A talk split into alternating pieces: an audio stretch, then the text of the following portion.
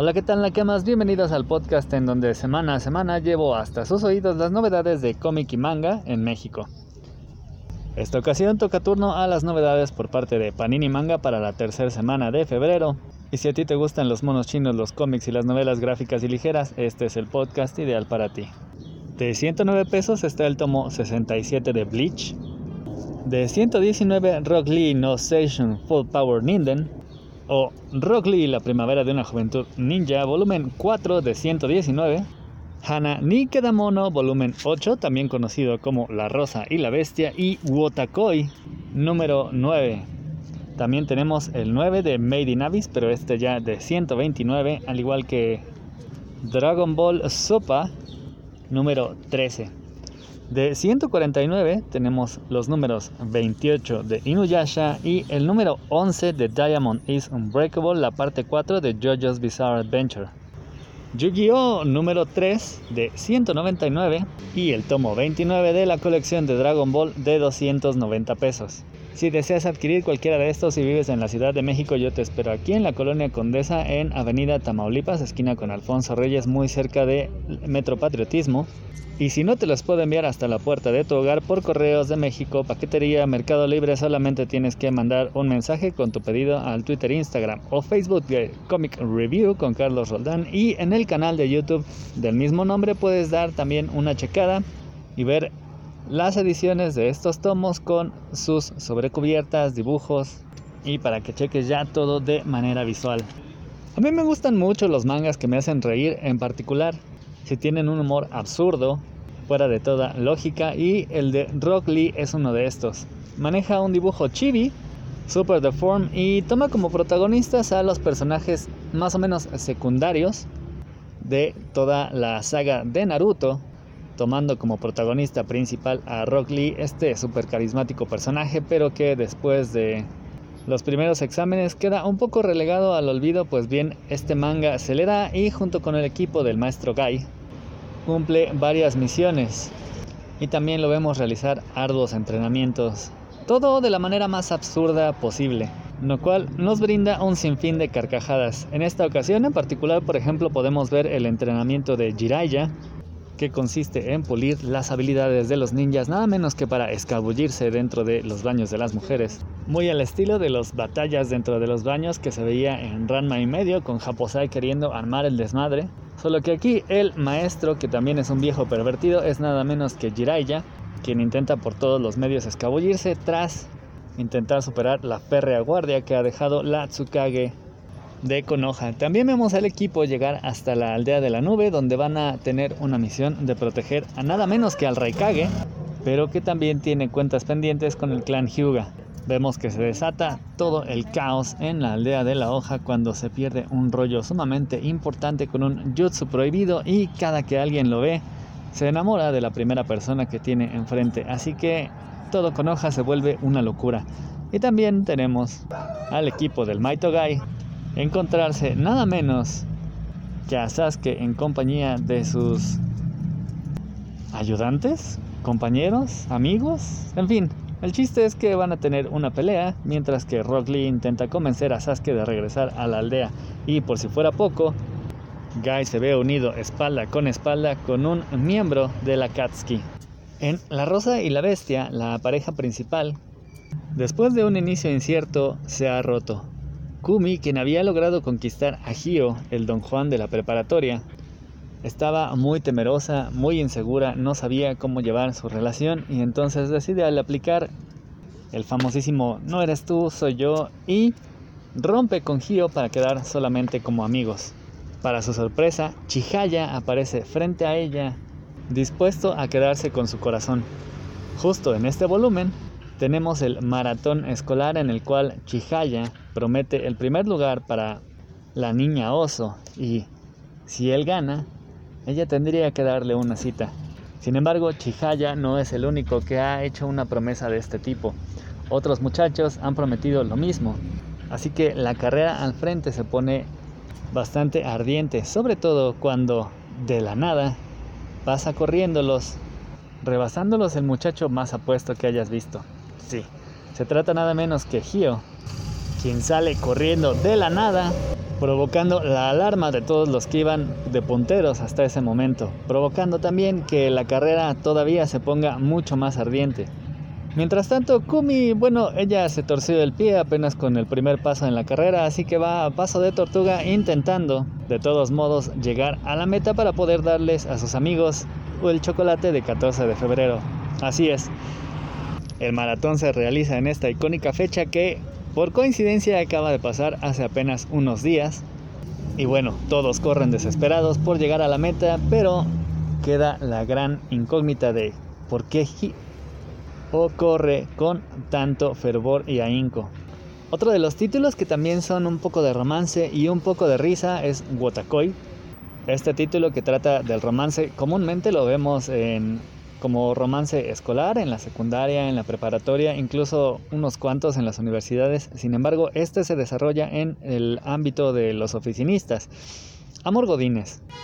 Sobre todo entre personas que son otakus que en Japón es un tanto cuanto distinto a lo que se ve aquí. Allá puede haber otakus de cualquier cosa, pero realmente son personas que le dedican mucho tiempo a sus hobbies. En este caso no los tenemos tan alejados, no hay otakus de la escritura o de cosas nada complicadas. Son bastante cercanos a los otakus como los conocemos nosotros. Tenemos gamers, cosplayers, fans del manga y del anime, que más o menos intentan disimular su condición o simplemente no la representan y que han encontrado pareja dentro del trabajo. Una de estas parejas, la de Koyanagi y Kabakura, que al principio no parecían serlo, ya que se llevaban sumamente mal, de hecho tuvieron una época bastante mala en la cual parecía que iban a romper, afortunadamente acabaron comprometidos y en este tomo que tiene una hermosa portada en la cual los vemos vestidos con los trajes de boda, vamos a ver la planeación de la misma, toda la fiesta, los nervios y por supuesto la disputa que se crea entre estos dos cuando Koyanagi desea hacer cosplay justo en la fiesta. Esto provoca eh, un tremendo disgusto en el prometido que pues bueno, podría provocar un enojo tan grande que provocara que la boda ni siquiera se llevase a cabo. Y también tenemos un par de capítulos donde vemos a Naoya, el hermano menor de Nifuji, quien tiene un tiempo bastante frustrante intentando acercarse a Ko, esta chica que siempre había sido su amiga, pero que ahora ha conseguido trabajo. Sin embargo, parece que cada vez que ahora intenta acercarse a ella, toma el trabajo como pretexto para alejarse y no pasar ni un segundo a su lado. Made in Abyss continúa con la saga de la aldea Narejate. Rech y Rico siguen ahí atrapados de hecho, Nanachi está presa de una especie de hechizo ya que encontró una especie de copia de Mitty y ella estaba bastante traumada por el estado en el que había quedado su amiga por ayudarla, así que está enlelada con esta Mitty falsa. Para ello, Resh intenta rescatarla, así que salió de la aldea y ahora vuelve con Fapta, una princesa bastante peculiar, también muy parecida a un arejate que arriesgó la vida por Red, ahora él la carga de regreso. Esta Fapta es realmente una chica valiosa en el sentido de que aquí con los Narejate las personas tienen valor. Recordemos que Rico también era prácticamente comprada al principio cuando llegaron todos a la aldea. Y estos dos además tienen un pasado ya que parece que ellos se conocieron y bueno, Resh simplemente ha perdido sus memorias así que no recuerda esto. Sin embargo, Fapta atesora bastante los momentos cuando conoció a Resh ya que le enseñó mucho acerca de la gente y de la amistad. Sin embargo, ahora que él no lo recuerda, ella lo ve como una especie de traición y la llegada a la aldea. Quizá no signifique la paz, sino la total destrucción. Y bueno, conociendo a este manga, que a pesar de sus dibujos que son super kawaiis, vemos cada barbaridad que le sucede tanto a los protagonistas como a la gente que conocen, podemos esperar bastante muerte, destrucción, sangre y mutilaciones. Pero vamos, que esperen, eso es solo el principio. Dragon Ball. El volumen 29 de la colección realmente es esta parte, ya nos enfilamos hacia el final con la saga de Buu Así que por supuesto está la parte del torneo, con Goku regresando de la muerte para encontrarse con Dabura y Babidi, quienes buscan la energía suficiente para revivir a Buu, el mago, que podría traerles el dominio total de la galaxia. Mientras que en Dragon Ball Super continuamos con la saga de Moro, otro mago del espacio, que al igual que Piccolo recuperó su juventud después de salir de la prisión, enfrentó a Goku y a Vegeta absorbiendo su poder, derrotándolos por completo. Y bueno, mientras Moro escapa al espacio, atacando un sinfín de planetas, además rodeado por el resto de los prisioneros que estaban en esta cárcel espacial. Mientras que los eh, prisioneros o ex prisioneros se dedican a saquear las riquezas, Moro se dedica simplemente a absorber la energía haciendo un combo total de destrucción para cada planeta que visitan, mientras que Goku y Vegeta se retiran a entrenar. Goku descubre dentro de la fuerza espacial a la cual comenzó a servir precisamente lo que les llevó a enfrentar a Moro, que uno de sus compañeros era nada menos que un ángel, así es como Whis. Y junto con él decide comenzar a entrenar para perfeccionar lo que hasta ahora ha estado desarrollando, el Ultra Instinto o Goku no Migatei, que es esta especie de estado con la mente totalmente vacía que permite al guerrero concentrarse en simplemente pelear tras que además se complementa con la repetición de los guerreros de un movimiento una y otra vez, algo parecido a lo que hacen los boxeadores y los artistas marciales que a través de la repetición de movimientos logran mecanizar golpes y una vez que no tienes que pensar en tu movimiento sino simplemente lo realizas en medio de una batalla, pues bueno, se vuelve mucho más fácil. Esto es en parte el ultra instinto, esta aplicación total del espíritu de batalla que busca Goku y que ha estado entrenando. Moro en su viaje por el espacio finalmente se encontró con la Tierra ya que bueno, destella mucho entre otros planetas ya que está poblado por una cantidad bastante anormal de seres realmente poderosos. De hecho, casi todo el equipo de este universo que fue al torneo de poder habitaba dentro del planeta Tierra. Así que bueno, Moro aterriza, lanza a sus secuaces, los cuales se comienzan a enfrentar con los caballeros, los guerreros Z. Krillin, el maestro Roshi, Gohan y Piccolo, los androides, Tenshin Han y Chaos, Yancha, todos hacen eh, un espectacular papel defendiendo a la Tierra. Sin embargo, Moro finalmente ha bajado. Afortunadamente y para sorpresa de nadie, llega Goku mostrando los frutos de su entrenamiento. Comienzan una batalla espectacular, destrozando todo, asombrando a todos, nadie puede ver nada, simplemente sienten los fregadazos. Y resulta que, como siempre, es nada más y nada menos que el calentamiento. Así que una vez que se disponen a pelear con todas sus fuerzas, es cuando Goku se va a ver en aprietos porque quizá el haber llegado al Ultra Instinto no le garantiza el haberlo dominado. Mientras tanto, Vegeta se encuentra en el planeta de los Yadrat, aprendiendo algunas de sus técnicas especiales. Este planeta fue el mismo en el que Goku estuvo tras la explosión de Namekusei y en el cual aprendió la teletransportación. Sin embargo, el tiempo apremia, Vegeta aún no logra dominar las técnicas y parece que el renovado poder de Goku no va a ser suficiente para detener a Moro. Los JoJo's nos traen un volumen en dos partes. En la primera vamos a ver a Rohan Kishibe enfrentando a un nuevo stand llamado Chip Trick. Mientras Rohan llama a un arquitecto para afrontar la remodelación de su casa que quedó destruida tras una apuesta con dados con Josuke, descubre que este tiene una actitud bastante sospechosa. Y a pesar de que con su stand que lee a las personas no logra descubrir mucho, la actitud sumamente extraña de un tipo que no quiere mostrar para nada su espalda, pegándose a la pared e incluso al piso para que no la vean, finalmente logra descubrir a Chip Trick, un stand con voluntad propia que se pega a tu espalda y susurra cosas a tus oídos. Sí, no suena como el stand más poderoso de todos, sin embargo, una vez que comienza a enfrentarlo, Rohan realmente va a quedar en aprietos cuando ni sus amigos quieran ayudarlo y se vea sometido al particular poder de este stand. Mientras tanto, en la segunda parte nos enfrentamos ya a Kira.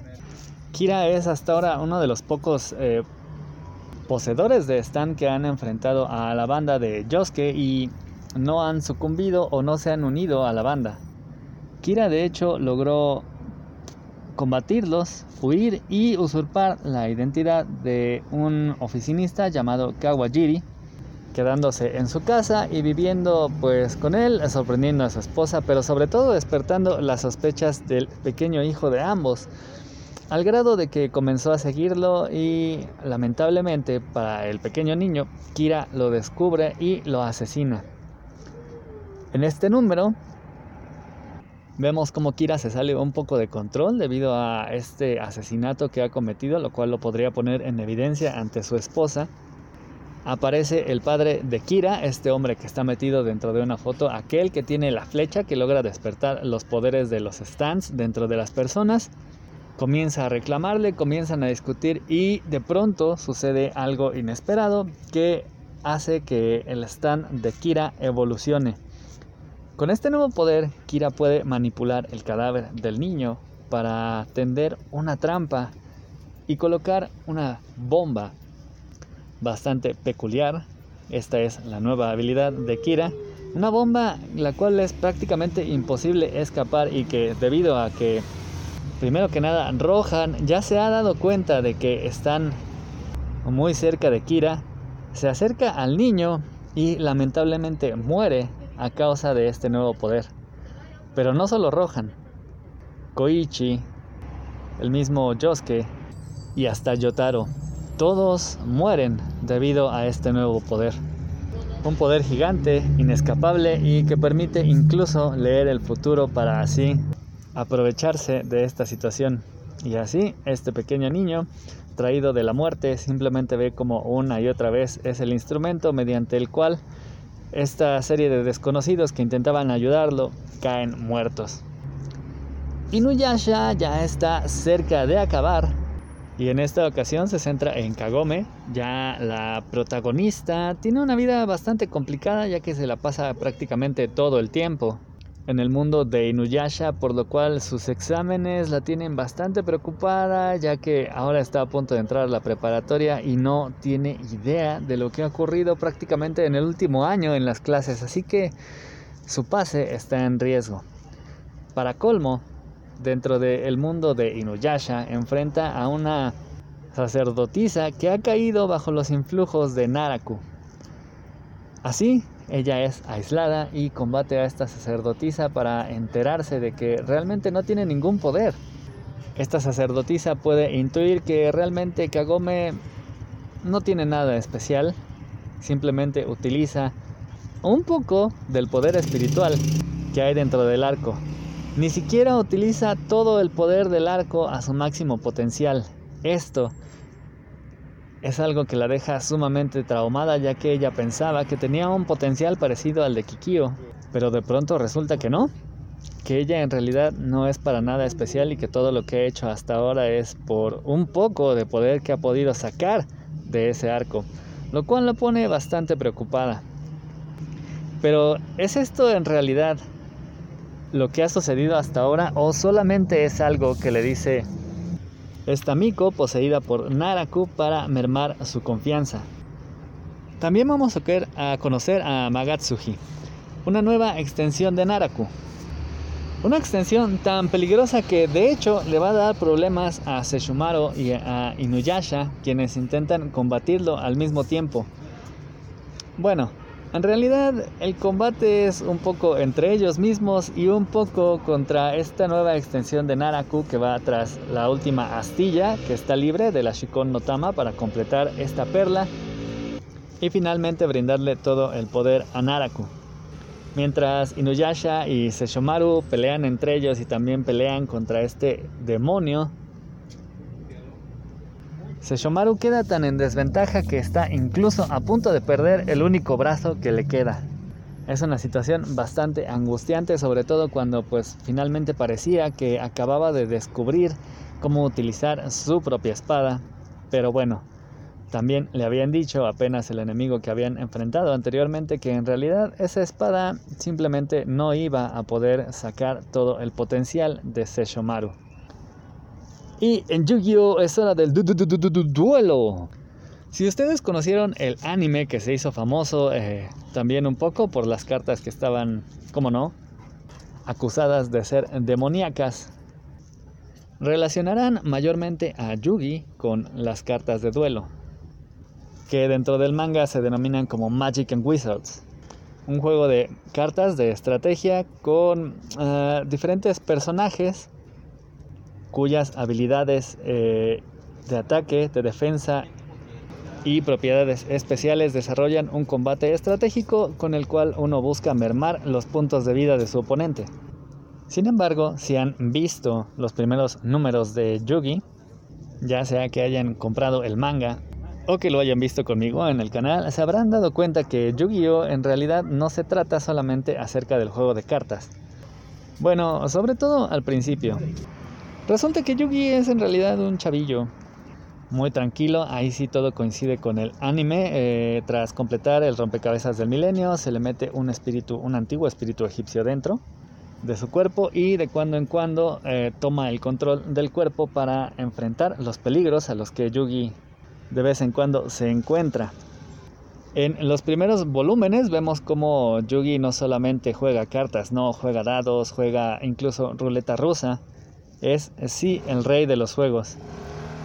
Sin embargo, también el autor nos narra cómo es que desde su primera aparición las cartas causaron un interés particular en los que leían la historia y de hecho el manga iba cayendo en picada en su popularidad y una vez que decidió darle más protagonismo a las cartas fue la salvación para su serie y es por ello que a partir de ahí Yugi se consagró totalmente a Magic and Wizards que además a la postre pues resultaría en todo un negocio de venta de cartas alrededor del mundo. Pues bien, este volumen 3 nos pone en el contexto del primer capítulo del anime.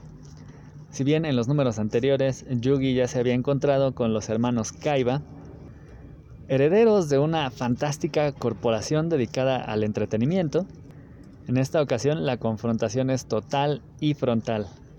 Resulta que Seto Kaiba ha asumido la presidencia de la compañía y de hecho construyó una torre enorme armada con lo último en tecnología para construir una especie de paraíso de los juegos y Yugi y Junoichi han sido invitados como, como personajes VIP a la inauguración. Si bien en realidad la apertura de Kaiba Land puede entrar cualquiera y probar todos los juegos gratis, Yugi y Junoichi tienen asientos especiales en primera fila. Sin embargo, lo que parecería ser una invitación completamente amistosa cambia completamente cuando el primer gran evento es un enfrentamiento de Magic and Wizards entre Seto Kaiba y nada menos que el abuelito de Yugi. El enfrentamiento se desarrolla más o menos con normalidad hasta que Seto Kaiba saca su dragón blanco de ojos azules y destroza por completo la baraja de su abuelito. El castigo por perder es enfrentar una experiencia similar a la muerte. Sí, exactamente lo que Yugi le provocó a Seto para evitar que su abuelito siga enfrentando esa tortura y se vuelva completamente loco, accede a la muy criminal petición de Seto Kaiba de enfrentar los peligros que tiene preparado para él dentro de esta torre de Kaiba Land.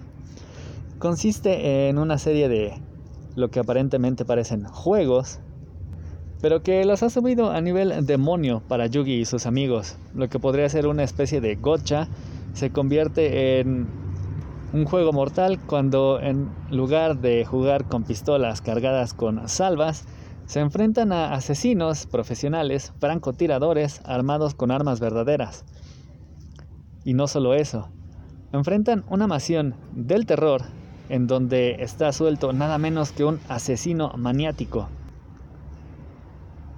Afortunadamente y gracias al poder de la amistad y por supuesto sí, el poder de guion, Yugi y sus compas logran superar los retos hasta llegar a enfrentar al menor de los Kaiba en un nuevo duelo de ajedrez de monstruos, estos pequeños monstruillos que vienen en una especie de cápsulas como huevos Kinder.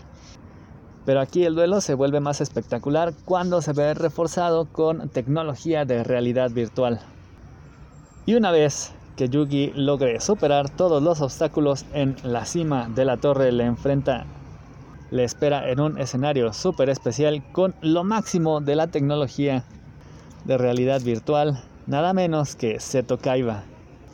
Una vez más, armado con la baraja más exótica del mundo, la más poderosa, mientras que Yugi solamente tiene la baraja que tenía su abuelito.